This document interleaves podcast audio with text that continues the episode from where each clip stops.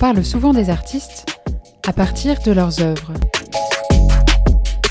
Moi, ce qui m'intéresse, c'est aussi ce qui précède, les inspirations, les pensées et préoccupations des artistes.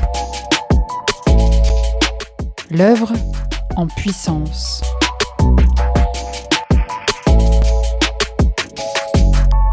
Je suis Oriane Emery et vous écoutez En aparté, le podcast qui dévoile la face cachée des artistes et de leur création. Bonne écoute.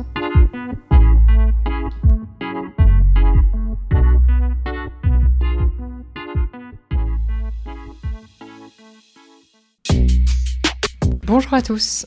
Pour ce deuxième épisode, j'ai eu le plaisir de rencontrer Cédric Melon, scénariste. Il a notamment écrit le long métrage Le Guetteur, sorti en 2011. C'est un polar où Daniel Auteuil incarne un commissaire traquant un sniper redoutable et mystérieux joué par Mathieu Kassovitz. Nous avons bien sûr parlé ciné, en tant qu'art, mais aussi en tant qu'industrie. Cédric a eu la gentillesse de dévoiler sincèrement et sans filtre les difficultés qu'il a pu rencontrer pour percer dans ce milieu, financer un projet, trouver une équipe, travailler collectivement malgré les sensibilités, les égaux et les intérêts de chacun. On a aussi parlé de son processus d'écriture pour ses différents projets scénaristiques, comment il trouve des histoires à raconter et plus généralement de ses inspirations, musicales, littéraires et bien sûr cinématographiques. Cédric m'a reçu chez lui dans son salon au mur tapissé de DVD, un vrai musée dédié au 7e art. Véritable passionné, il a évoqué les scènes cultes qui l'ont marqué en tant qu'auteur mais aussi en tant que spectateur. Et croyez-moi, ça donne envie de revoir ces classiques. En réécoutant cette conversation, j'ai listé toutes les références dont on a parlé et croyez-moi, il y en a un paquet. Vous pouvez d'ailleurs les retrouver en description. Si vous aimez le cinéma et les séries, vous allez adorer vous plonger dans cet épisode. Alors installez-vous confortablement, prenez un bon thé et je vous laisse découvrir cette nouvelle conversation en aparté. Bien Cédric, euh, bonjour. Bienvenue sur euh, le podcast en aparté. Bonjour. Je suis ravie de t'accueillir euh, en tant que deuxième invité du podcast. Je te propose pour commencer de te présenter de la manière dont tu le souhaites. Euh, bah écoute, euh, je suis moi, je viens de chez moi. non, je suis Cédric Melon, je suis journaliste et je suis également scénariste. Depuis, journaliste depuis 21 ans et scénariste depuis euh, une petite dizaine d'années. D'accord, très bien. Et qu'est-ce qui a été le déclic pour toi en fait, euh, j'ai commencé dans le domaine du cinéma, euh, ma carrière de journaliste, j'ai commencé dans le domaine du cinéma, du DVD. C'est à l'époque où le DVD arrivait. Moi, depuis que je suis tout petit, je suis un passionné de cinéma. Et euh, je voulais être réalisateur de films quand j'étais petit. Comme beaucoup de personnes. Voilà. La vie, on a décidé autrement, en tout cas dans un premier temps. J'ai fait très peu d'études, j'ai eu beaucoup de chance et j'ai chopé une opportunité d'écrire dans un journal que euh, après avoir appris euh, sommairement euh, comment on faisait grâce à un ami journaliste. Et j'ai appris sur le tas. D'accord. Et comme je ne savais pas très très bien comment tout ça fonctionnait, je me suis dit autant écrire sur un truc que tu connais. Et comme j'ai une bonne culture ciné, je me suis dit je vais écrire sur le cinéma. Et des années plus tard, en fait, à force de voir des films que j'aime beaucoup, mais aussi des films plus récents que je trouvais moins bon. Je dis bah on n'est jamais mieux servi que par soi-même. Mmh. T'as qu'à écrire des trucs et comme ça, euh, tu verras bien ce qui se passe. Et du coup, j'ai euh, avec un, un co-auteur à l'époque, on s'est lancé dans l'écriture d'un scénario. Comme ça, mais le week-end par plaisir au départ Alors non. Ou est-ce qu'il y avait un projet euh Il y avait un, il y avait pas, c'était pas un vrai, enfin c'était pas un projet, c'était une envie. Il y avait une vraie envie, une véritable envie. Et avec cet ami-là en question, on, on échangeait beaucoup sur le cinéma. Euh, lui était très critique sur un certain nombre de choses, moi un petit peu moins, plus passionné. En fait, on se complétait pas mal là-dessus. Il lui avait une technique d'écriture et moi j'avais plus les idées en fait. Et en fait, notre, binôme a fonctionné bah, malheureusement que sur un seul film, mais euh, il a, je trouve qu'il a bien fonctionné. Et au bout d'un an, on avait un scénario. Et là, les ennuis ont commencé. Ah, quels ennuis Ça m'intéresse. bah, en fait, il suffit déjà, après, on parlera je pense qu'on parlera du processus d'écriture, mais tu rentres dans un monde qui est euh, très différent de ce que les médias peuvent te montrer, peuvent véhiculer. En tout cas à l'époque, donc c'était il y a un peu plus de dix ans, on s'est confronté à plein plein de problèmes qu'on a, comment dirais-je, qu'on a affrontés les uns après les autres, et qu'il faut avoir sacrément envie et, avoir confiance en soi. C'est quoi les problèmes euh, vous bah Déjà, c'est de trouver un producteur. Mhm. Et comment on trouve un producteur? Alors, nous, enfin, nous, on avait de la chance. en tout cas, moi, j'avais de la chance parce que j'étais dans le milieu du cinéma. D'accord. Donc, tu avais des, des, connaissances. séries télé, donc j'avais pas mal de connaissances. Je suis allé à toutes les avant-premières où je pouvais aller. Je suis allé à toutes les soirées où je pouvais aller. Et j'avais noué pas mal de contacts avec beaucoup d'attachés de presse qui m'ont aidé, qui m'ont dit bah tiens, tu devrais rencontrer un tel. Et puis j'ai j'ai commencé à faire circuler le scénario euh, euh, chez certains producteurs jusqu'à ce qu'il y en ait un où en fait trouve le scénario vachement bien et suffisamment bien pour que lui-même, qui était dans une boîte de distribution à l'époque, dise je vais monter ma boîte de prod pour le faire. Ah oui. Donc ça c'était un flatteur. Donc c'était super flatteur. C'était notre premier scénario. Et c'était quel, quel film? Ça s'appelle Le Guetteur, enfin qui est devenu plus tard Le Guetteur euh, avec euh, Mathieu Kassovitz et euh, Daniel Auteuil. avec un, beau casting. Avec un beau casting. Mais encore là, tout ça, c'est fait à la force du poignet. Ça n'a pas été évident. Il faut vraiment s'accrocher. On a eu un mal de chien à trouver un réalisateur. Parce que trouver un réalisateur en France qui n'écrit pas ses films, bah, vous pouvez regarder dans les magazines, c'est très compliqué. Parce qu'il y a cette velléité que je peux comprendre d'être un auteur et ce qui est très différent par rapport aux États-Unis, c'est que le métier de réalisateur est pas. Euh, j'ai l'impression qu'il n'est pas suffisant pour les gens en se disant, enfin pour les auteurs français, de se dire ah bah juste je me contente de réaliser, ça suffit pas quoi. Mm. Donc en gros, euh, je fais juste comme Spielberg, euh, comme Eastwood, comme Ridley Scott. Non, moi je veux en plus je veux écrire. Et, et, c'est là on est, on, est, on est au cœur d'un problème bien français. Je suis désolé de le dire, qui est comme ça ou en fait, mais, mais allez-y les gars, cherchez un réal qui écrit pas et qui soit un bon réal. Alors là. Hmm. Euh, et toi, ça t'aurait pas plu, par exemple, euh, de réaliser? Si, mais pour réaliser, il faut, faut. Alors, j'ai pas encore la méthode puisque je l'ai pas encore fait, mais il faut déjà passer par le court métrage. D'accord. J'estime que moi, une bonne idée de court métrage, c'est une très bonne idée de long. Et, et l'énergie qu'il faut pour faire un court métrage, pour l'écrire, ensuite pour le financer, pour le tourner, euh, c'est déjà énorme. Donc, j'ai pas encore trouvé la solution, je sais pas encore comment je vais faire. Euh, je me dis que quand il y a un. Il faut aussi penser au budget, c'est-à-dire que on peut pas écrire n'importe quoi. Si on écrit un truc qui est bigger than life et on sait très bien que les budgets français sont assez réduits, si on écrit un truc de SF à la Besson qui se passe dans l'espace, ça sera jamais fait. D'accord. oui, donc toi, toi, tu y penses quand même quand tu écris. Maintenant, oui. Il faut que ce soit faisable. Avant, non. C'est-à-dire que j'ai des scénarios qui sont dans mon tiroir que j'ai même pas fait lire parce que qui sont finis. Hein. Mmh. Mais je sais très bien que le budget est trop conséquent, trop énorme. Donc faut attendre, faut être patient. Faut attendre que euh, ce genre de film se refasse ou trouver un producteur qui va avoir ce genre de film qui a fonctionné et aller le mm. voir, etc. Qui va prendre le risque. Euh. En fait, tout ça, c'est un peu de la géopolitique, mais dans le milieu du cinéma. Bah, c'est intéressant parce qu'on le soupçonne pas vraiment en fait. Euh. On se doute que c'est quand même une grosse industrie, il y a beaucoup de personnes, et donc forcément il y a de la politique. C'est que la surface, après, tu as, ce problème où, où, les gens veulent faire. Euh, après, tu es confronté à des tas de problèmes. On te dit, ce genre de film-là, ça marche pas en ce moment où on te dit il faut faire une comédie. Pourquoi? Parce qu'une comédie, a priori, ça coûte moins cher qu'un polar d'action. Derrière, tu peux avoir écrit Citizen Kane ou Hit, on le fera pas parce que t'as pas les acteurs qu'il faut dedans. Donc tu vas prendre un acteur qui est bankable. Derrière, l'acteur bankable, il va te dire mais moi, euh, mon rôle, j'aimerais bien qu'il soit écrit comme ça.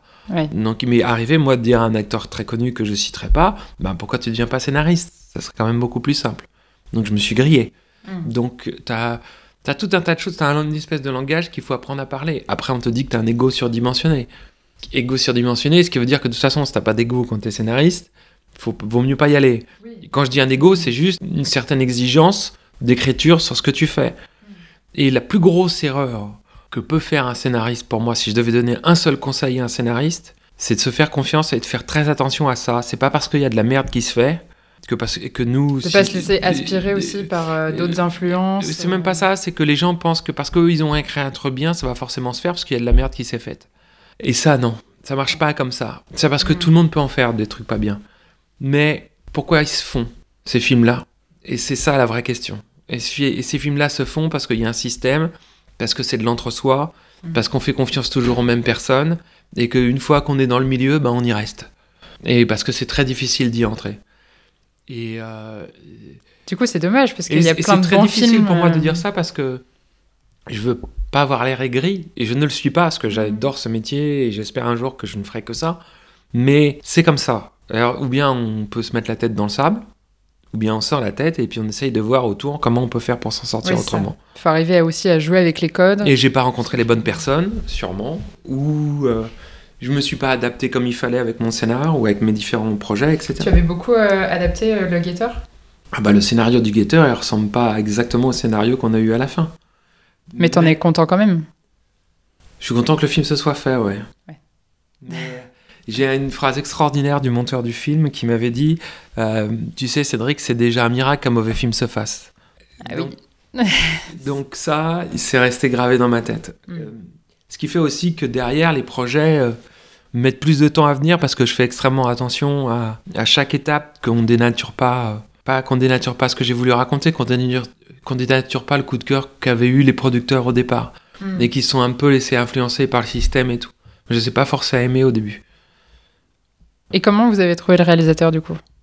On est allé chercher en Italie. C'est Michele Placido, celui qui avait fait Romanzo Criminale. Et quand tu dis on a été le chercher, euh, bah. on l'a embarqué dans une voiture Non, quand on dit on est allé chercher, c'est qu'on trouvait pas de réalisateur en France. Mhm. Parce que ce que je disais tout à l'heure, trouver des réalisateurs qui écrivent pas, machin, c'est compliqué. Moi-même, je connaissais des réalisateurs qui n'ont pas été intéressés ou qui disaient ben, je suis déjà sur mon projet. Enfin, c'est des manières police de dire bah non, j'irai pas.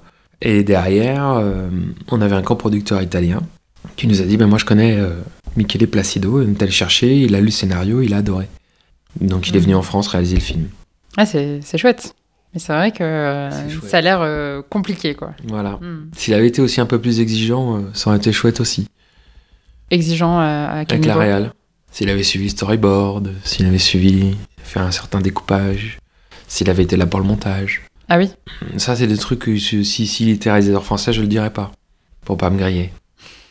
Voilà, il y a eu, s'est passé dix ans, puis tout le monde le sait, donc. Euh. Mais c'est très compliqué. C'est euh, pour que ça se fasse, et la, phrase du monteur en dit beaucoup. C'est euh, c'est vraiment un, un, bon film, c'est vraiment un, un, petit miracle. Faut que tous les ingrédients soient bons en phase au même moment. Mais le meilleur moment, c'est l'écriture. Alors, comment ça se passe? Comment te viennent les idées En fait, les euh, idées, en fait, c'est très. moi, elles viennent, c'est d'abord des images dans ma tête. C'est une scène que j'ai envie de voir. D'accord. Très visuel, donc. C'est très visuel. Les scénarios que j'écris sont très visuels. C'est, euh, j'ai envie que le, qu'on lit ça comme un roman et qu'on s'y voit. Je donne jamais d'indication de mise en scène. Parce que je veux que le réal s'approprie le truc. Hmm. Mais par contre, tout ce qui est décor, euh, arrière-plan, j'aiguille. Oui. Du coup, j'ai envie, j'essaye de lui mettre le même film que moi dans la tête. Ça, c'est chouette. Ça, c'est le meilleur moment, l'écriture. Et après, il faut faire bien attention à pas confondre euh, un sujet et une situation. Ah, c'est quoi la différence? Ben, Une situation, euh, c'est de dire. Euh, c'est deux personnes qui engagent, qui font des matchs clandestins dans, des parkings. Voilà, ça, c'est une situation. Je vais faire un film autour de ça. Non, là, tu vas faire une scène. Par contre, si tu dis c'est un mec complètement schizophrène et qui organise des combats clandestins parce que son, comment dirais-je, il étouffe avec lui-même, il a l'impression que le monde l'oppresse, etc. Bah tu fais Fight Club. Ouais. Je me suis dit, hmm, ça me dit quelque chose. c'est bien pitché en tout cas. voilà, mais c'est. Euh, et du coup, même les dents de la mer, on me dit voilà, il y a un requin qui terrorise euh, une petite plage dans, une, dans, un, dans un petit état américain. Ça, c'est une situation. Maintenant, de dire qu'il y a trois personnes complètement différentes qui vont y aller et qui vont régler un problème avec eux-mêmes sur un bateau en affrontant ce monstre, c'est un sujet. Ouais, Donc c'est là où il faut faire très attention à ça. Donc toi, euh, tu parles d'un sujet. Moi, je parle d'un sujet. Par exemple, il m'est arrivé de voir euh, euh, une situation aux infos.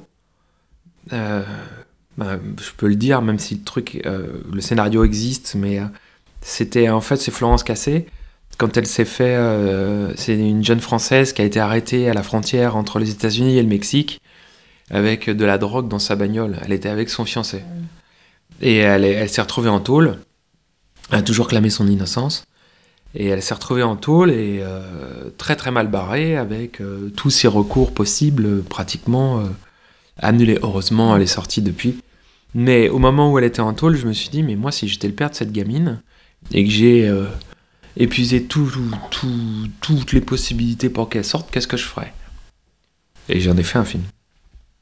Qui est sorti? Non, qui est écrit... enfin j'en ai fait un film, pardon. J'en ai fait un, un scénario. Hmm. Et du coup, de ça... Avis au réalisateur. Voilà. Mais en fait, ça, c'est juste une situation. C'est-à-dire que le sujet du film... Va... Enfin, le sujet, c'est vraiment ça. C'est mais hmm. le point de départ.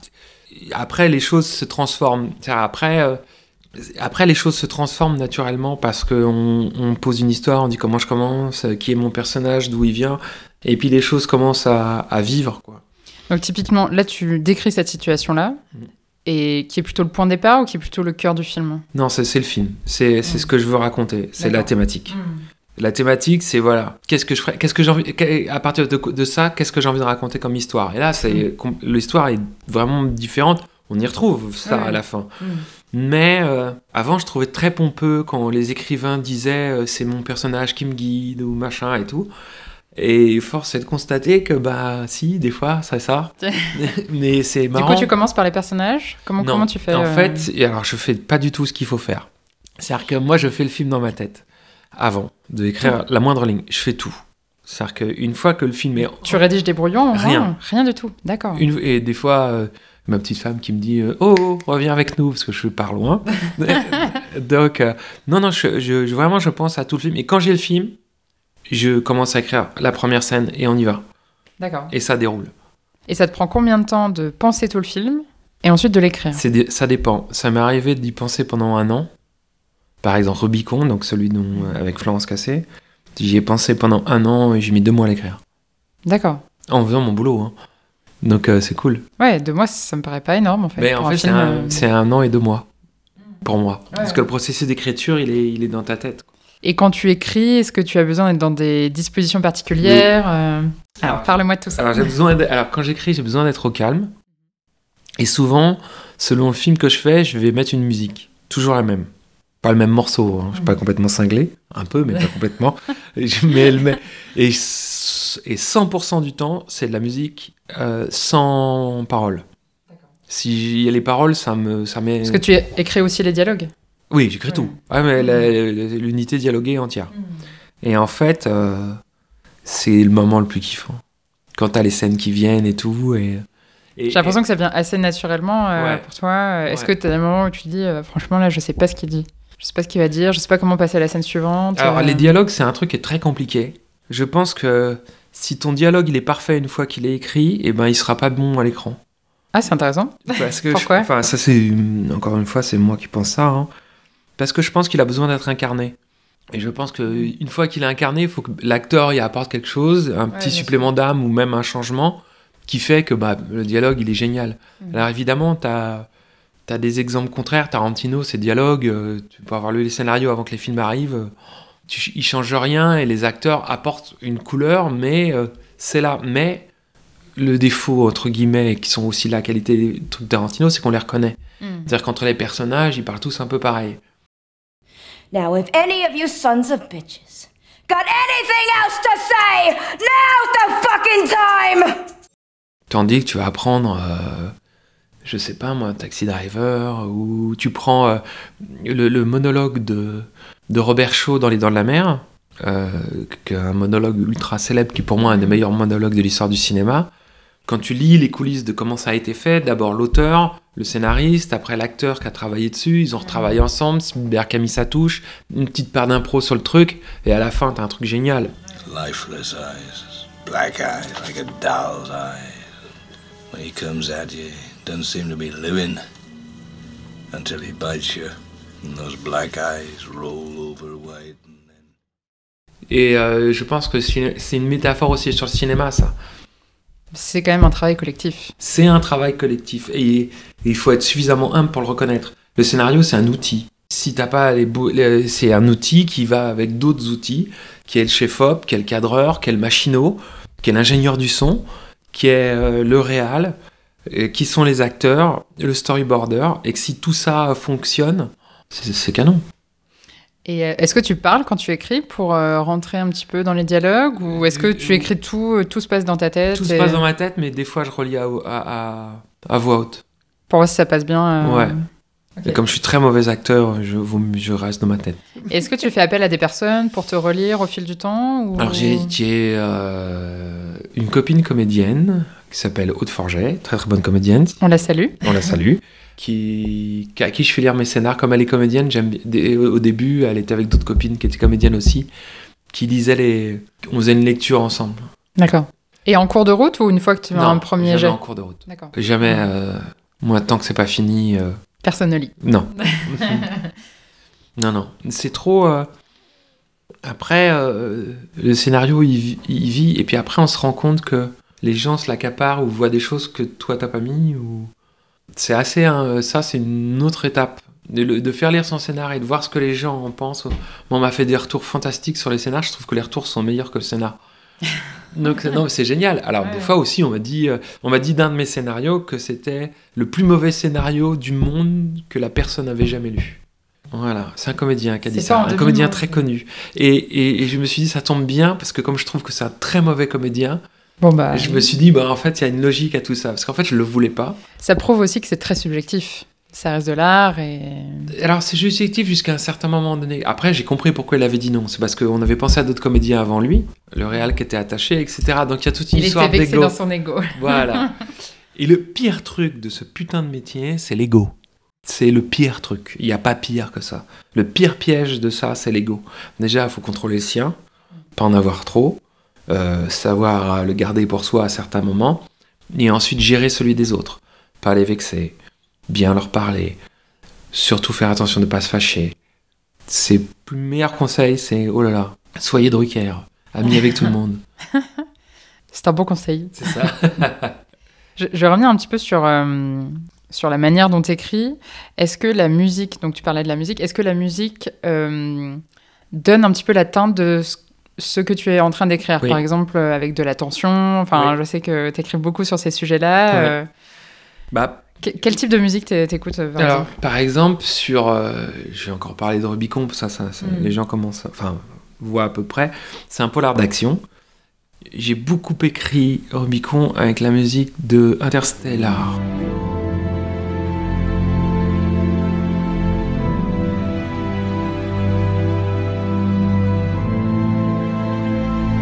Interstellar ou Drive je sais plus. Je tu écoutes des musiques d'autres films. Ouais. Et surtout, il y a certains moments où j'ai envie de mettre de la musique et je mets un exemple musical, alors que certains réels me font enlever et tout, mais je mets un exemple de musique pour euh, pour la lecture. donner, pour dire voilà, à ce moment-là, c'est le genre de musique que j'aimerais. Hmm. Ça n'arrive jamais, mais bon. C'est euh, c'est intéressant parce que du coup, euh, et je crois qu'il y a un auteur français de polar, j'ai lu un de ses polars récemment où il met j'ai écrit ce bouquin en, en écoutant telle musique, telle musique et telle musique. Je sais plus qui c'est qui je crois. Euh, merde, le pauvre, je sais plus, euh, mais en tout cas, les gens qui le connaissent, on pourra le mettre dans la description. Le, le, retrouveront. Et je trouve ça vachement bien parce que ça te donne. Et j'ai vu un autre truc aussi génial dans un bouquin qui s'appelle Le Moineau Rouge, qui est sorti au cinéma, mais le, bouquin est vraiment meilleur que le film, où l'auteur, à chaque fin de chapitre, donnait la recette, une recette de cuisine de ce qu'avaient mangé les personnages dans le film. Dans le, dans C'est génial. Dans le roman. Et du coup, même si ça n'a rien à voir. Hmm. Mais en tout cas, il donnait, voilà, là, ils ont mangé, euh, je sais pas moi, euh, une bouillabaisse. Il donnait la recette de la bouillabaisse qu'il y avait dans le roman. Et du coup, ça donne la couleur, la saveur, l'odeur pratiquement hmm. de la scène en question. Hmm. Et je me dis que donner une couleur de musicale dans un scénar, c'est ça. Moi, j'avais écrit un autre, un autre film euh, qui verra jamais le jour parce que je me suis fait avoir par contrat par des producteurs, ça, ça arrive aussi. Mais euh, où à la fin, je voulais induire que c'était un plan séquence. D'accord. Et du coup, je voulais pas marquer début du plan séquence et puis après à la fin fin du plan séquence. Mais j'ai fait tout pour euh, pour que ça soit un mouvement et, qui et en fait il y avait un vrai sens narratif à ce plan séquence. Et le plus beau compliment qu'on m'ait fait, c'est le réalisateur qui a lu le, Frédéric Schanderfer, pour pas le citer, euh, qui a lu le scénario et m'a dit putain à la fin on va faire un putain de plan séquence. Et pour moi, c'est la plus belle récompense. Je me suis dit, ça y est. Tu l'as induit et l'a compris. Et, et, puis surtout, enfin, c'est très pompeux de ma part de dire ça, mais c'est surtout lui, il s'est dit aussi, c'est pas moi, il s'est dit aussi, là, il faut faire ça. Il faut le faire ça. Voilà. Hmm. Et c'est chouette de trouver euh, quelqu'un avec qui on est en phase. Hmm. c'est la connexion qui se fait à ce moment-là. Et du coup, on travaille ensemble sur d'autres choses. Mais c'est chouette de faire ces rencontres-là, de faire des rencontres artistiques. Et par exemple, je travaille aussi avec un scénariste que j'ai rencontré il y a pas longtemps, et ça faisait longtemps que je travaillais tout seul. Mais j'ai lu ses scénars, je trouve qu'il écrit vachement bien. Et puis on se racontait des trucs, et puis on s'est dit putain, ça serait pas mal qu'on en fasse euh, encore une situation aussi. Et, et, si ça devenait un sujet, et si le sujet devenait un scénar, et on a commencé à travailler dessus. C'est euh, de la créa, c'est de la créa pure. Mmh. C'est un voyage dans ce truc-là. Et on a la chance d'être euh, les patrons, l'espace de l'écriture. Après, on n'est plus du tout les patrons. Hein, mais il faut laisser euh, l'œuvre se faire. Euh. Non, il faut pas laisser l'œuvre se faire. Ah. faut l'accompagner. du mieux, du mieux qu'on peut. Moi, toujours... Donc toi, si, lorsqu'un un projet de film est, est produit, mm. tu le suis jusqu'au montage Alors, sur mon premier film, j'ai eu la chance que ça se passe comme ça. C'est-à-dire que j'étais là tous les jours de prépa, tous les jours de tournage, mm. tous les jours de post-prod, pendant 12 semaines. Mais ça n'existe pas dans le cinéma français. C'est ah une exception complète, totale. Mais ça m'a servi d'expérience parce que j'ai appris ce qui coûtait cher, ce qui coûtait pas, que tous les postes étaient hyper importants. Et j'ai appris aussi énormément sur le fait que le cinéma est quelque chose de très hiérarchisé, extrêmement hiérarchisé. Mmh. Chacun son boulot. Personne ne marche sur les pompes de personne. Et on y va. Il faut accompagner, c'est-à-dire qu'il faut être capable de s'adapter. Moi, je, me dis, il faut être capable d'écouter et de se dire, ok, si moi j'ai pas convaincu, si j'ai pas d'argument, bah, c'est qu'il faut que je change la chaîne, la, la, la scène, pardon. Hmm. Donc à partir de ce moment-là, tu écris et, et, et tu t'adaptes.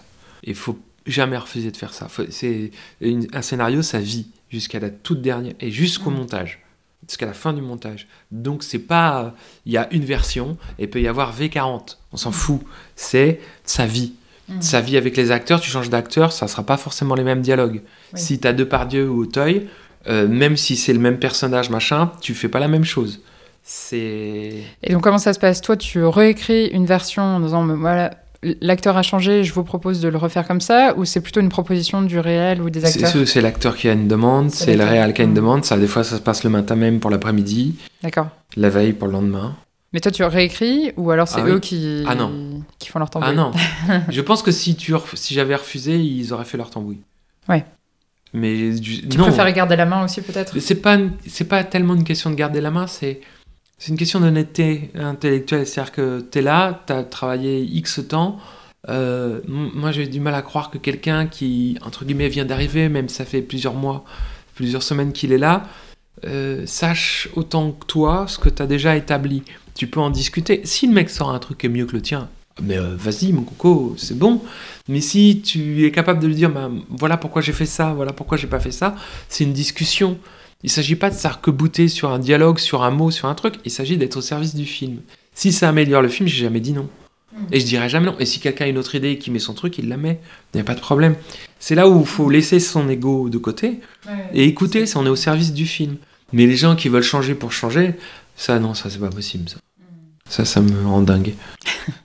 on, sent que c'est euh, ce côté euh, travail collectif et co-création est très belle sur le papier, mais forcément, dès qu'il y a des enjeux euh, d'ego ou aussi peut-être des subjectivités différentes ou des sensibilités différentes, forcément, ça rend le projet, un projet euh, compliqué à faire Alors, oui, non, parce que la sensibilité, euh, tu as des gens qui vont très peu discuter et, et, qui, vont, et qui vont y aller, qui vont... tu as des gens qui sont très respectueux de l'écriture, qui vont pas changer, qui vont dire, je suis pas d'accord avec toi, mais... Machin. Et puis tu as des gens qui vont euh, changer pour changer, quoi. Parce que euh, ils ont envie. C'est dur de s'y retrouver là-dedans. Mais euh, moi, j'ai que l'expérience, enfin, l'expérience d'un film, puis après plusieurs autres choses que j'ai faites et tout. Et, j'ai trouvé le bon truc. Tu laisses venir et puis tu t'expliques. Après, il faut aussi laisser les choses se faire. Ça sert à rien de bloquer. Je, je mm. j'ai, jamais bloqué, je bloquerai jamais. Je dirais, moi, je ferai plus partie des gens qui disent ok, tu veux faire ça, c'est ça, mais attention, si tu fais ça, ça, ça, ça, ça, ça implique. Euh, voilà. Et après, il y a un patron, c'est pas moi, c'est le réel. Et moi, je suis au service du réel. Après, le réel veut changer, il est au service de l'acteur qui veut changer. j'y peux rien, qui est au service du prod qui veut changer, qui est au service du distributeur qui veut changer, qui t'explique que non, ça c'est pas possible. Après, chacun essaye de défendre son précaré. Bien sûr. Et c'est compliqué parce que quand tu fais un film violent, pour qui tu le fais, quelle chaîne, quelle... Ah, maintenant il y a les plateformes, etc. Mais c'est différent. Mm. Puis tu vois les films qui sont faits sur certaines plateformes où tu sens bien qu'il n'y a pas eu de prod, ou que c'est pas la prod, ou que en tout cas on leur a. Enfin... Comment tu le vois ça par exemple euh, Je me rends pas compte. Comment tu vois ça? Par exemple sur le dernier film de Scorsese, je pense qu'on a, enfin c'est une interprétation que je fais moi, euh, The Irishman, je pense qu'on a laissé Scorsese faire ce qu'il voulait. Et c'est là où tu, je sens pas moi qu'il y a eu une prod pour dire attention, est-ce que c'est pas un peu trop long? Est-ce que ton système là il fonctionne bien? Est-ce que c'est vraiment ça qu'il faut faire et tout? Résultat, on a un film de 3h45 que je trouve que chacun pense ce qu'il veut, moi je trouve qu'il est pas mal, mais c'est assez inégal, je pense que ça aurait été mieux s'il y a eu un vrai prod derrière. Quand tu vois euh, le parrain, quand bah, alors as Robert Evans qui était le prod, tu vois Coppola, il y a une espèce de confrontation de malade et derrière tu as un chef-d'œuvre. Voilà. Mm. Moi je trouve que c'est encore une fois ce qu'on disait, c'est le travail collectif.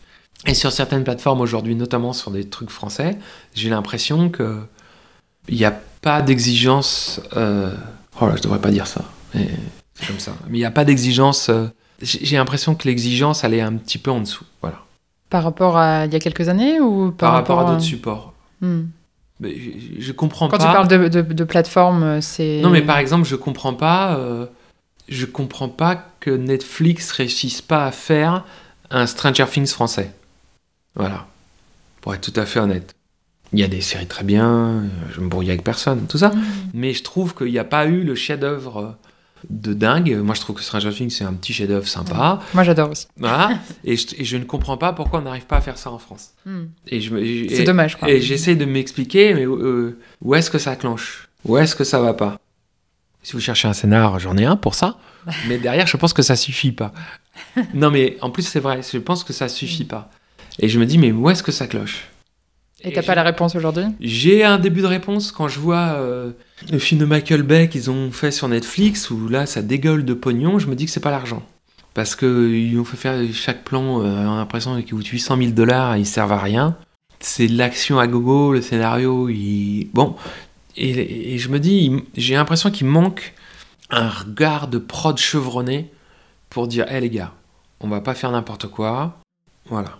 Ah, c'est hyper intéressant. C'est ce que je me, c'est ça, c'est vrai des vraies questions que je me pose.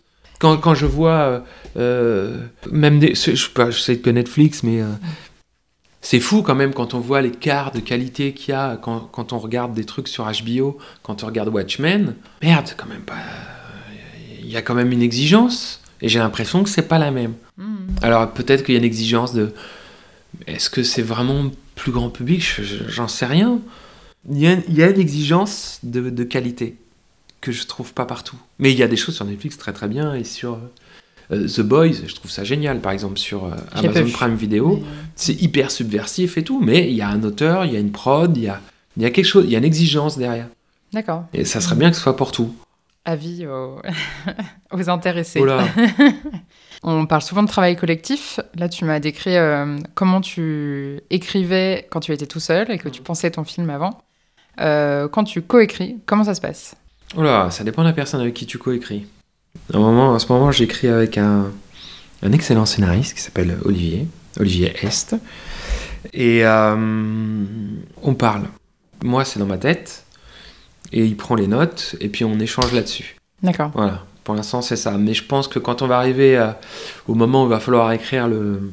Lui aime bien passer par un traitement avant, donc euh, moi je m'adapte.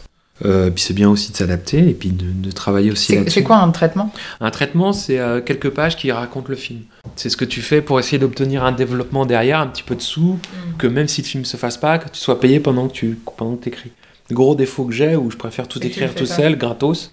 Et après, si on te dit non, bah t'as bossé pour rien. Mm. C'est pour ça que tu gardes ton métier à côté? Je garde mon métier à côté parce que pour l'instant, j'ai pas, euh, j'ai pas trouvé les clés pour entrer dans ce milieu-là. J'y ai goûté, j'ai pas encore trouvé les clés et j'espère les trouver un jour. je crois que c'est Mandela qui a dit, de toute façon, je peux pas, je peux pas échouer parce que je m'arrêterai pas. C'est très beau. mais c'est pas moi. Mais, euh, et en fait, je m'arrêterai pas et j'adore tellement ça. Et de toute façon, j'ai trouvé aussi d'autres moyens. J'ai rencontré euh, une amie de ma femme qui s'appelle Océane, qui est une dessinatrice de bande dessinée, qui est pour enfants, qui a eu plusieurs publications. Et un jour, j'ai vu un dessin d'elle et, je me suis dit, ça, ça pourrait coller avec ce que j'ai fait. Ah. Et donc, du coup, on a parlé. Elle me dit, mais tu sais, euh, ce que, ce que tu fais, c'est pas mon truc et tout. Et je dis, écoute, lis le scénar, ça coûte rien. Hmm. Ça te plaît, euh, on y va. Ça te plaît pas, euh, t'aurais juste lu un scénar, quoi. elle a lu le scénar et elle a dit, ok, on y va. Et pour un projet de BD Ouais. Et pour adultes Pour adultes ah oui, oui, bien sûr. Bah, du coup, c'est Rubicon. Et du coup, elle a commencé à ah. faire les planches. D'accord. Et comme le film coûte trop cher, je me suis dit, bah, on va rentrer par une autre porte. Ce qu'avait fait euh, Yann Moix, parce qu'il n'a pas fait que des choses à la con. Quand il a fait Podium, en fait, le scénario, il se le prenait à la gueule, et puis il a fini par écrire le bouquin. Le bouquin a eu du succès, et derrière, il a pu faire son film. Et je me suis dit, bah, je vais faire la même chose en, BD par rapport à ce film-là. Donc, euh, et puis là, les premières planches sont en train de sortir. Et ah, c'est chouette. Et donc, on va aller voir un, éditeur et puis on va voir comment ça se passe. Mais il faut. Euh, bah, quand ça sortira, il faudra que. Il faut jamais laisser tomber en fait. Hmm. Je pense que quand on croit à un projet et quand c'est fait sincèrement, ça peut pas rater. Alors évidemment, euh, si tout le monde vous dit euh, vous ce que tu écris c'est nul, ça n'a aucun intérêt, et puis que soi-même on s'en rend pas compte, c'est triste. Mais je, je, ne crois pas, je ne crois vraiment pas aux gens qui ont du talent et qui n'y arrivent pas d'une manière ou d'une autre. Quand je dis n'y arrive pas, c'est hmm. qu'ils réussissent à publier ou bien sur Internet ou ailleurs, etc. Et toi, ce qui t'a conforté dans le fait euh, de continuer, euh, c'est parce que tu as eu des bons retours sur euh, certains de tes scénarios? Alors. Ou tu es animé d'une force qui te dit ça finira par marcher C'est un, peu les deux, mais j'ai eu des super retours. Et c'est quand même vachement encourageant. Et pas hmm. alors. À la fin, les super retours, il y en a marre. On aimerait bien avoir des super retours et un contrat. Ouais. Mais j'ai eu des retours de, personnes qui n'étaient pas obligées de, de me dire ça. Et euh, le, problème, c'est que j'ai que des bons retours. Donc ça, c'est, ça commence à être emmerdant. Mais c'est plutôt positif, non? Oui, c'est positif, mais ça interroge aussi parce que tu te dis, ok, il faut vraiment que je trouve la clé, parce que là. Qu'est-ce qu'il faut pour passer le, le, step d'après? Et alors, évidemment, euh, tu as plein de gens qui vont, qui vont se dire, putain, quelle arrogance, ce trou du cul. Ils auront raison, mais, mais en même temps, euh, Qu'est-ce que vous voulez que j'y fasse? Moi, j'adore ça. On me dit ce que tu fais, c'est bien. Et ça se fait pas. Donc, à un moment donné, je cherche des solutions. Et euh, ça s'est fait une fois, ça s'est pas fait comme je voulais, et le résultat est pas, à mon sens, à la hauteur de ce que j'aurais aimé. Il faut se battre pour que ça s'améliore. C'est ça aussi qui fait le, sel de ce boulot-là. Moi, si j'ai un jour, euh, j'espère, j'ai un, un, succès, euh, c'est pas le but que je recherche. Le but, c'est le but premier. C'est ce qui m'a fait faire ce boulot-là c'est de voir le film que j'ai envie de voir. D'accord. Et si un jour j'arrive à ça, putain, qu'est-ce que je serais content. Et qu'est-ce qui se passera? Ah, J'en ferai un deuxième. La suite ou? Non, un autre, un deuxième, et puis un troisième, c'est raconter des histoires. Qu'est-ce qu'elle met C'est ta passion, raconter des C'est un boulot merveilleux de se dire que tu as un truc dans la tête et puis euh, tout d'un coup. Euh, moi j'ai eu ça, je, je travaillais avec un. Je travaillais, j'ai eu la chance de rencontrer euh, sur mon premier film de Gator un storyboarder de talent qui s'appelle Lionel Pouchard qui est un des meilleurs storyboarders au monde, faut pas se le, faut se le dire parce que c'est grâce à lui, pas grâce à moi, hein. parce qu'il euh, a fait tous les films de Doug Liman, euh, il, a, storyboardé Zulu, le film des Jeux euh, il a fait La mémoire dans la peau, et c'est un type d'une gentillesse extrême qui m'a appris à progresser sur les scénarios, et en, voyant faire les storyboards, et en m'expliquant comment il découpait les films, etc., ça m'a fait progresser. Lui-même un scénariste de talent, et il n'arrive pas non plus à vendre ses scénars, alors qu'il a au moins deux scénars euh, que je rêverais de voir au cinéma. Hmm. Et juste pour préciser, c'est quoi la différence entre le scénario et le storyboard? Alors le storyboard, c'est euh, quand on a une scène d'action, par exemple dans La mémoire dans la peau, la scène de poursuite en voiture, euh, le, réalisateur, pour pas que ça coûte cher, pour voir, pour que l'action soit lisible, il y a un certain nombre de plans qui sont nécessaires. Mhm. Euh, par exemple, euh, le mec qui rentre dans sa voiture, comment il le filme, etc. Donc le storyboarder, lui, il donne les plans qui sont nécessaires pour que l'action soit lisible. D'accord. Après, le réal, il, mhm. il, ajuste, mais s'il fait, il suit juste le storyboard, euh, sa scène d'action sera lisible. Mhm on saura d'où il est parti, d'où il vient. Euh, si, euh, de voir le poursuivant à tel moment, c'est utile. Sans faux raccord. Euh. sans faux raccord si possible. Mais en tout cas, elle, elle, elle partira d'un point A jusqu'à un point B, jusqu'à un point C, mm. et ça ira sans heurts. Et Lionel, lui, il est capable non seulement de donner ça, mais aussi de donner des, selon ce que va dire le réal ou le scénariste, de dire ah bah oui tiens on pourrait faire comme ça. Et c'est un vrai travail fantastique. Je pense que n'importe quel scénariste euh, qui veut faire ce boulot-là, travailler avec un storyboarder, c'est extraordinaire parce que lui c'est euh, c'est le premier euh, c'est le premier lien visuels avec le film. Comment ça se, ça se, présente un storyboard C'est décrit, dessiné C'est en fait, c'est il, fait des croquis. Des croquis. Ça, ça, dépend. il fait un croquis avec le mouvement de caméra en disant voilà, là c'est un panneau, là c'est un plan américain, là ça part de là à là, le travelling il va comme ça, on arrive sur le personnage. Mm. Et en fait, il décrit chaque mouvement de caméra et ce qui doit être avec le rapport dans le plan. C'est-à-dire que quand il y a un personnage qui est en haut à droite et qui regarde à gauche, que le plan d'après, l'autre soit en haut à gauche et regarde à droite pour mm. qu'ils se répondent. C'est ces genres de détails-là qui fait que quand on regarde un film, même si on ne se rend pas compte de ça, si ça c'est pas respecté, on se dit, oh, y a... enfin on est gêné. Mm. Lui, il est là pour rendre tout ça fluide, smooth. Super intéressant, en tout cas. Mais tous les corps de métier euh, euh, dans le cinéma sont intéressants. Quand euh, vous allez avoir le, chef machinot qui vous dit j'ai dégoté, une grue pour faire les plans, parce qu'en imaginant le truc, même si vous n'avez pas imaginé ce plan-là, vous dites mais pourquoi lui il y a pensé? Ça fait avancer le schmilblick. Il y a des moments fantastiques sur un tournage. Quand le, le preneur de son, il fait ce qu'on appelle les sons d'ambiance. Une fois que vous avez fini votre scène, tout le plateau se tait et arrête de bouger. Et il prend juste l'ambiance du moment pour que ce soit la même ambiance qu'on remette derrière dans le film, si jamais le bruit des voitures, euh, ce genre le bruit, ou le bruit de la forêt à ce moment-là, le bruit d'un parking à ce moment-là. Et moi, je me rappelle très bien où on prenait 30 secondes de son d'ambiance sur le film, où tout le monde se regardait.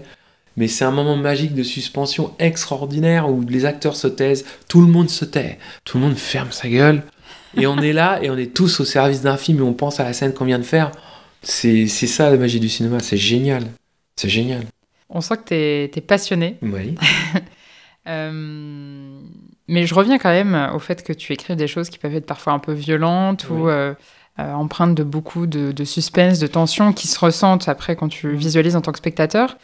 Qu'est-ce qui t'inspire à ce moment-là? Est-ce que c'est parce que euh, de ton expérience, tu connais ces milieux-là et tu es capable de les décrire Ou est-ce que c'est ton imagination et peut-être d'autres choses qui t'inspirent, qui te permettent d'écrire des, choses comme ça? Alors, il y a deux écoles, enfin, il y, a, sûrement mille et un milliard d'écoles. Moi, j'ai une école, c'est je, je ne veux pas me renseigner sur un truc avant de commencer à l'écrire. Pour moi, ce qui doit guider, c'est la fiction.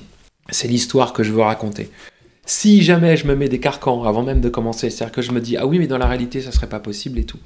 Je ne supporte plus les, les, les films, c'est réaliste, c'est réaliste mon cul. À partir du moment où tu as amené quelque chose comme ça, etc. Non, c'est crédible ou ça l'est pas.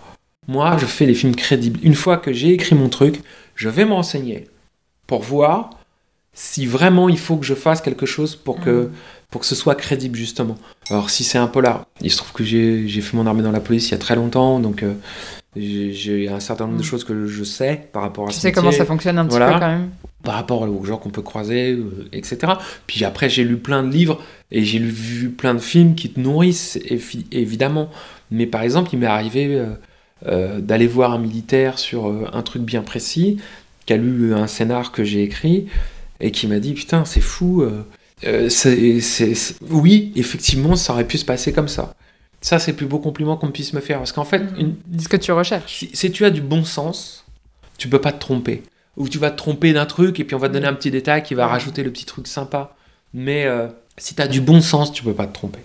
Et il y a des réalisateurs très très méticuleux qui rajoutent euh, des choses dans leurs films qui t'expliquent jamais. Par exemple, dans French Connection, le film de William Friedkin, avec Gene Hackman, à un moment donné, les deux policiers, quand ils prennent en chasse, une, enfin quand ils suivent une bagnole, il prend son chapeau, il le met sur la plage arrière. C'est jamais expliqué dans le film. Et après, j'ai lu la biographie de, de Friedkin et tout, qui explique que les flics new-yorkais, pour faire comprendre aux autres flics qui sont en filature, ils mettent le chapeau sur la plage arrière. Donc s'il y a un collègue ah qui les reconnaît et qui voit le chapeau sur la plage arrière, il va pas leur dire Hé, salut, si c'est un policier en uniforme, la filature est foutue. Et du coup, c'est des détails qu'il n'y a pas, mais qui sont des valeurs ajoutées. Et qui. quand tu euh, l'apprends, c'est waouh. et t'as encore plus. Et alors, t'as le niveau du génie qui est encore plus fantastique.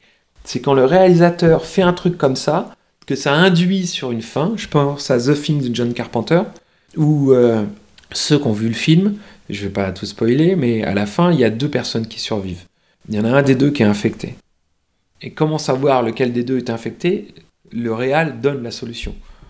Alors, ceux qui veulent savoir, il faut écouter le commentaire audio qu'il y a sur le Blu-ray. Mais quand on sait le truc, c'est évident. Et on se dit, c'est généreux d'une certaine façon, parce qu'il fait confiance au spectateur à un moment donné pour se poser les questions. Mmh. Et ça, c'est génial. Et ça, c'est super, parce qu'il y a plusieurs grilles de lecture sur un film. Et c'est ça qui fait que un film, c'est comme un bon vin, ça se patine avec le temps. Enfin, un bon film. hein. Et du coup, on découvre plein de choses au fur et à mesure des visionnages, et ça, c'est chouette. Oui, et un spectateur ne verra pas la même chose euh, que l'autre. euh, C'est ce que je disais, aussi. où on peut s'approprier le scénario. Dès le départ, on peut s'approprier un scénario euh, sans pour autant. euh, vous, enfin, c'est la même histoire, mais on, on le voit différemment. Ça raconte autre chose. Par exemple, moi, ça m'est arrivé sur Miami Vice de Michael Mann. Au départ, j'aimais pas du tout le film, et puis au fur et à mesure, il y a quelque chose qui m'intriguait quand même, et je me suis rendu compte d'une approche que moi j'avais, qui était de dire que c'est une histoire d'amour entre le personnage de, de Colin Farrell et Maggie Q. Et à partir du moment où j'ai vu ça, j'ai regardé le film que par le prisme de ça, et oh, c'est génial. C'est hyper intéressant. J'ai une question un petit peu plus. euh, je sais pas si c'est concrète, enfin, on sort un petit peu de l'aspect euh, inspiration, euh, interprétation de, de, de l'œuvre. Euh, le rapport entre finalement l'art et l'œuvre d'art et la notoriété. C'est vrai que, en tout cas, de mon prisme, j'ai l'impression qu'on met souvent en avant euh, le réalisateur, euh, en tout cas quand on euh, récompense une œuvre d'art. Les scénaristes, on en parle beaucoup moins. Bon, il y a, des prix de meilleurs scénarios, mais à ton avis, pourquoi en fait il y a ce- ce- cette différence de notoriété? Enfin, même quand on invite des personnes en interview, on parle beaucoup plus souvent aux acteurs qu'aux scénaristes ou à d'autres personnes qui participent finalement à la création d'un film. C'est la faute de la presse. Je suis bien placé pour en parler, je suis journaliste. Parce que c'est plus glam d'avoir un acteur ou une actrice que d'avoir un scénariste. C'est plus glam d'avoir un réalisateur comme Tarantino ou d'avoir un scénariste. Parce que c'est ce que les gens, c'est ce qui fait rêver les gens, c'est ce que tu vois à l'écran, et que le travail en coulisses euh, intéresse, j'ai envie de te dire, que les pros. Et encore, parce que faut bien comprendre que le, poste le moins bien payé euh, dans le cinéma français, c'est le poste de scénariste. Ah oui C'était auteur, t'es pas intermittent. Donc, euh, et puis c'est euh, maximum 3% du prix du budget du film, mais c'est plus souvent 1%. Ah oui. Donc, euh, je sais pas. Je, et je pense que les- les- quand dans ta rédaction, tu dis bah putain, j'ai le scénariste de, un- de tel truc, de telle série, de tel film, etc. Mais pourquoi tu m'as pas l'acteur, l'actrice, machin? Parce que c'est comme ça. Et je pense qu'on est beaucoup dans l'image, dans, dans ce que ça véhicule, dans ce, que, dans ce qui fait rêver les gens. Ah, Moi, ça m'arrange parce que j'ai pas du tout être, euh, envie d'être euh, devant le truc. Mais si être devant le truc, ça m'aidait à décrocher des trucs, euh, j'irais. Oui. Tu vois? M- Moi, je trouve ça quand même intéressant, puisque. euh, Bon, après, je m'intéresse particulièrement aux coulisses, mais euh, je trouve que ça peut te donner aussi une, une, une vision, justement, sur les clés de lecture, peut-être, euh, ce genre de choses, euh, qu'un acteur va pas forcément dévoiler, quoi. Non, mais je pense que ça vient un peu plus avec les séries maintenant parce que tout le monde sait, entre guillemets, tout le monde. Ceux qui ont mis True Detective savent que c'est Nick Pizzolato qui a fait, le scénariste et tout, mais le mec, il a un ego de dingue, de dingue. C'est, il passe pas sous l'arc de triomphe, mais il a écrit une putain de première saison, donc euh, c'est mérité. Après, voilà, les scénaristes connus, Tarantino, à la base, c'est un scénariste. et qui n'a pas supporté qu'Oliver Stone fasse tourner et qu'il fasse ce qu'il a fait avec son scénar. Et derrière, putain, il y allait encore plus fort. Et euh, il, faut, il faut croire en ce qu'on fait. Il faut croire, ça changera. À un moment donné, les gens. euh, Aujourd'hui, il y a C'est en train de changer avec les séries. Ah, je sais pas si c'est ce que j'ai envie ou si c'est ce qui se passe. J'ai pas encore euh, trouvé le truc. Mais je me dis, il va y avoir tellement de plateformes, tellement de choses. À un moment donné, il y a une sélection qui va se faire. Et elle se fera pas par les acteurs, parce qu'ils seront toujours là. Elle se fera pas par les- elle se fera peut-être par la réal, mais elle se fera avant tout par l'histoire qu'on va raconter. Et il va y avoir tellement de demandes que pour répondre à cette demande et que ça sorte du lot, il va falloir que ce soit bien. Et pour que ce soit bien, il faut que ce soit des gens bien qui l'écrivent. Peut-être que ça va marcher. J'en ferai partie ou pas, mais en tout cas, euh, On te le souhaite. pas d'excuses. Ça marche. On arrive bientôt à la fin euh, de, de cette interview. J'ai euh, quelques petites questions flash. Vas-y. Quelle est la dernière chose, euh, film ou non, qui t'a ému récemment? Film ou non? Oui, ou, ou livres. Tu disais que tu lisais beaucoup. c'est compliqué parce que c'est pas un. Il y a un livre que j'aime beaucoup, euh, que je, auquel je pense souvent, mais je l'ai lu il y a longtemps. Alors c'est la dernière chose qui m'a ému parce que je, m'en suis souvenu il y a pas longtemps. C'est euh, le bouquin de Carrère qui s'appelle D'autres vies que la mienne, qui est un bouquin génial. Euh, j'ai rarement lu un bouquin plus émouvant que celui-là, et j'y pense souvent. Mais le dernier. Ça parle de quoi rapidement Ça parle d'une de, famille qui a perdu un enfant dans, dans le tsunami de Phuket. Et c'est absolument fabuleux. C'est un film extraordinaire. Enfin, pardon. C'est un, un, livre vraiment sublime. C'est, euh, je me souviens pleurer dans le métro en le lisant et en disant merde, salaud, il m'a eu. Mais c'est pas du tout larmoyant, c'est un, c'est un livre puissant. Et comme je suis en train de lire son dernier bouquin qui s'appelle Yoga, c'est pour ça que j'ai repensé à celui-là. Et euh, mais sinon, euh, après le dernier, c'est, c'est bizarre parce que hier avec ma femme on s'est revu Zulu et c'est vraiment un très bon film. J'ai redécouvert donc c'est super bien. Mais euh, heureusement qu'il y a plein de films émouvants, euh, de trucs comme ça. Mais le dernier truc mm. auquel j'ai pensé, c'est celui-là. D'accord, ça marche. Avec qui aimerais-tu dîner? En dehors de ma petite femme? Si, tu avais le choix de toutes les personnes sur Terre. de toutes les personnes sur Terre? Mm. Il peut y avoir plusieurs personnes. Oh bah oui, mais là, ça compte plus. Bah, évidemment, avec Spielberg. Mais euh, en fait, c'est drôle. Pourquoi alors? Pourquoi avec Spielberg? Parce que, euh, parce que j'ai interviewé plein de gens dans ma vie, enfin dans ma vie de journaliste, et que Spielberg, je l'ai loupé parce que le matin où je devais le faire, j'ai eu une hernie discale et j'ai pas pu marcher. Ah mince. Et, et, la, et de presse, je, je l'ai appelé en lui disant écoute, je suis obligé d'annuler Spielberg. Je crois que c'est la première fois de sa vie qu'on lui disait ça. et si j'avais pu y aller en rampant, mais même ramper, je pouvais pas le faire. J'étais ah totalement bloqué, j'étais à l'hosto après, bref. Et du coup, je me suis, j'aimerais tellement euh, discuter avec lui. T'as pas réussi à reprogrammer euh, Non. Ah, mince. Mais, euh, après, il y a des fois où il faut peut-être pas rencontrer les gens qu'on adore. je dis pas ça pour Spielberg, hein, mais, mais discuter, il y en a tellement. Mais lui, ça serait sympa. Parce que c'est ton réalisateur préféré? Oh, parce que c'est un génie. Je pense que quand il fait son dernier, comment ça s'appelle, Ready Player One qui est un film sur les jeux vidéo, sur les jeunes et tout. Il met tout le monde à l'amende, il a une mise en scène de dingue. Parce que je pense que n'importe quel scénariste qui se respecte euh, se dit si un jour Spielberg réalise un des trucs que j'ai écrit, je suis le plus heureux du monde et je serai le plus heureux du monde. Après, je dis ça parce que j'ai eu la chance de rencontrer Friedkin. Bon, et j'aurais adoré que Friedkin fasse un film que j'ai écrit. Euh, Ridley Scott aussi, je l'ai rencontré, donc. Euh, mais j'ai aucun mérite là-dessus. C'est les journaux dans lesquels j'étais, voilà. Mais, mais c'est vrai que. Purée. Al Pacino aussi, j'aimerais bien le rencontrer. Il va falloir une grande table pour le dîner. Al Pacino des gens comme ça. Mais après, euh, j'ai eu la chance aussi de croiser des, réalisateurs français super. J'ai eu, eu, beaucoup de conversations avec Henri Verneuil, qui est euh, un réalisateur d'une autre génération, qui est plus là aujourd'hui. Mais euh, c'était fantastique d'écouter des histoires. J'ai eu la chance, et les gens pensent à ce qu'ils veulent, mais moi j'ai eu la chance d'interviewer Alain Delon. Et on c'était une conversation. Alors on s'était vu la veille et tout, et il a fait du Delon. Euh, je l'interviewais par un documentaire et euh, je vais le voir et je lui dis et on me dit va le voir, présente-toi avant parce que demain comme ça il saura qui t'es euh, quand tu l'as au téléphone. Donc je vais le voir et je lui dis bonjour Monsieur Delon, je me présente et je dis j'ai adoré votre documentaire qui a été fait sur vous. Et il me regarde, il me fait qu'est-ce qui me dit que c'est vrai?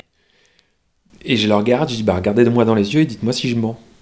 Et du coup, le courant entre nous, il est passé. Le lendemain, on a fait une super interview, il m'a raconté euh, des tas de choses. Et euh, c'était super émouvant. Et, je trouve que c'est. Delon, je pense qu'il s'est perdu parce que il a plus de réalisateurs qu'il respectait et qu'il avait envie de respecter. Je dis pas que les gens qu'il a croisés après n'étaient pas respectables, mais quand il a eu Melville, Clément, euh, Verneuil, tous ces gens-là, après, il a eu du mal à rebondir, à trouver une autre génération. Et puis, c'est doit pas être facile d'être lui tout le temps. Donc euh, et je pense que mm. voilà et c'est des gens là, c'est ces gens là que j'aime bien, qui sont un peu à vif et avec qui on peut discuter. Et j'ai eu des discussions euh, cinéma avec euh, Olivier Marchal qui est qui est une crème. C'était fantastique et avec des acteurs aussi que quand on rencontre des acteurs, c'est chouette. Ce, métier est, est vraiment fabuleux. Ce qui est emmerdant, c'est que c'est pas facile. Et c'est aussi d'être plongé dans ce milieu qui t'a dit moi aussi je veux le faire Ou est-ce que tu as toujours eu cette envie euh, d'écrire Je pense euh, que si j'avais su le merdier que c'est, j'y serais pas allé. Maintenant, ce que je dis, je vais immédiatement me démentir. C'est un tel plaisir d'écrire que j'y vais quand même. Et t'as toujours écrit finalement? Parce que tu dis que ça fait qu'une dizaine d'années Ma que mère me dit que oui, mais... Euh... On va retourner dans les archives. voilà. Elle me disait que je racontais des histoires et tout. Ouais, mais, mais c'est plus le cinéma. Et je serais incapable d'écrire un livre. C'est vraiment l'écriture cinématographique. C'est vraiment le cinéma qui me... J'adore ça. Mm. Moi, mon premier film que j'ai vu dans ma vie, c'est j'avais 5 ans, c'est euh, Star Wars. Euh, le premier, le seul, avec le deuxième. Euh, On voit les puristes. c'était génial. Et c'est un rêve de gosse et c'était fantastique. Et du coup, après, mon père m'a fait découvrir des, westerns, Sergio Leone et tout. Mais c'est toute cette culture-là. Et derrière, bah tiens, j'aimerais bien bouffer avec Sergio Leone, ça serait sympa.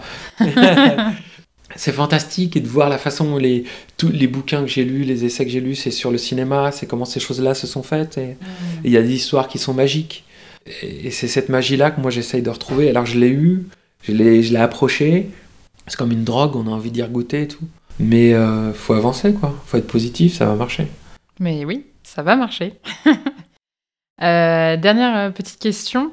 Où est-ce que tu pars en vacances et qu'est-ce que tu emmènes dans ta valise?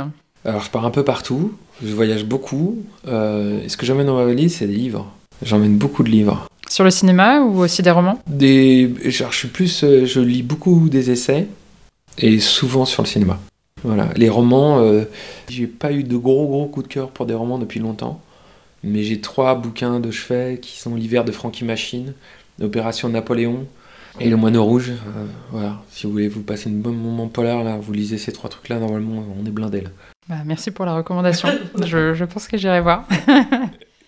Est-ce que on peut parler peut-être de tes actualités ou des messages que tu aimerais passer euh, Là, par rapport à ta bande dessinée Non, c'est un peu tôt. Euh, c'est un peu tôt. C'est un, peu tôt, non. Le message que j'aimerais passer, c'est euh, bah, les gens qui cherchent euh, un scénariste, eh bah, je, suis dispo, je suis libre. Je m'adapte à tout, je suis capable d'écrire sur tout. je le fais avec passion. Et j'espère que si il y a des gens qui doutaient du bonheur que ça procure de faire ce métier, Peut-être qu'ils douteront tout petit peu moins après avoir écouté ce truc-là. C'est très pompeux ce que je dis, mais c'est sincère. C'est j'adore Le message, c'est lancez-vous. Voilà, j'adore partager ce truc-là. Et s'il y a un bouquin que je recommande, si vous voulez être scénariste, que vous trouvez sur euh, les sites, ça s'appelle Comment faire de mon scénario un scénario formidable. Euh, c'est une, une, américaine qui a écrit ça. Je l'ai découvert après avoir écrit mon premier scénar, mais je l'ai lu une fois, ça m'a jamais lâché. C'est une nana qui était conseillère euh, sur les scénarios Hollywood. Et elle fait l'analyse de cinq films. De mémoire, je crois, c'est Tutsi, Retour vers le futur, African Queen, Witness et Les Dents de la Mer. Et après avoir vu ça, lu ça, les analyses qu'elle fait sur la structure de scénario, sur comment on fait un scénar et tout, c'est pas du tout euh, castrateur, au contraire, ça donne envie. Et si vous doutez de votre capacité à écrire ou à faire une structure, ou savoir comment on organise un plan, qu'est-ce que c'est un climax et tout, le Trudy qui fait 1000 pages et on n'y comprend rien, allez lire ce petit bouquin, c'est génial et ça va vous donner envie et au moins votre truc il, sera solide du point de vue de la structure. Très clair. En tout cas, là, les, les, jours un peu plus vieux arrivent euh, entre toutes les recommandations de films et livres. Là, euh, si on s'ennuie cet hiver, on pourra euh, écrire ou en tout cas lire et, regarder un bon film. Merci en tout cas pour, toutes ces recommandations et ton retour d'expérience. C'était hyper intéressant. À bientôt. À bientôt. C'est encore moi. Merci beaucoup d'avoir écouté l'épisode jusqu'ici. J'espère que vous avez passé un bon moment et que ça vous a donné envie de regarder des films et peut-être même envie d'écrire des histoires vous aussi. Si vous souhaitez contacter Cédric pour un projet artistique ou simplement pour le saluer, vous pouvez lui écrire directement sur Twitter at Cédric-melon, tout simplement. J'en profite aussi pour remercier Camille qui nous a mis en contact et grâce à qui j'ai pu faire la connaissance de Cédric et enregistrer cet épisode, donc un grand merci à toi. Si vous aussi vous connaissez des artistes inspirants que vous aimeriez entendre au micro d'un aparté, quel que soit leur univers artistique, n'hésitez pas à me contacter sur les réseaux en cherchant en.aparté.podcast sur Facebook, Instagram ou LinkedIn. Vous pouvez aussi m'écrire pour me dire ce que vous avez pensé de cet épisode, je serai ravie d'échanger avec vous en direct. Vous pouvez aussi m'écrire pour me dire ce que vous avez pensé de cet épisode, je serai ravie d'échanger avec vous en direct. Un dernier mot, N'hésitez pas à vous abonner pour être informé de la publication des prochains épisodes et à partager le podcast autour de vous. Ça m'aide beaucoup et vous connaissez sûrement des personnes qui aiment regarder des films ou des séries et qui se demandent toujours quoi regarder. Et eh bien voilà, c'est le moment de leur donner plein d'idées. D'ici là, portez-vous bien et je vous dis à très bientôt pour de nouvelles conversations en aparté.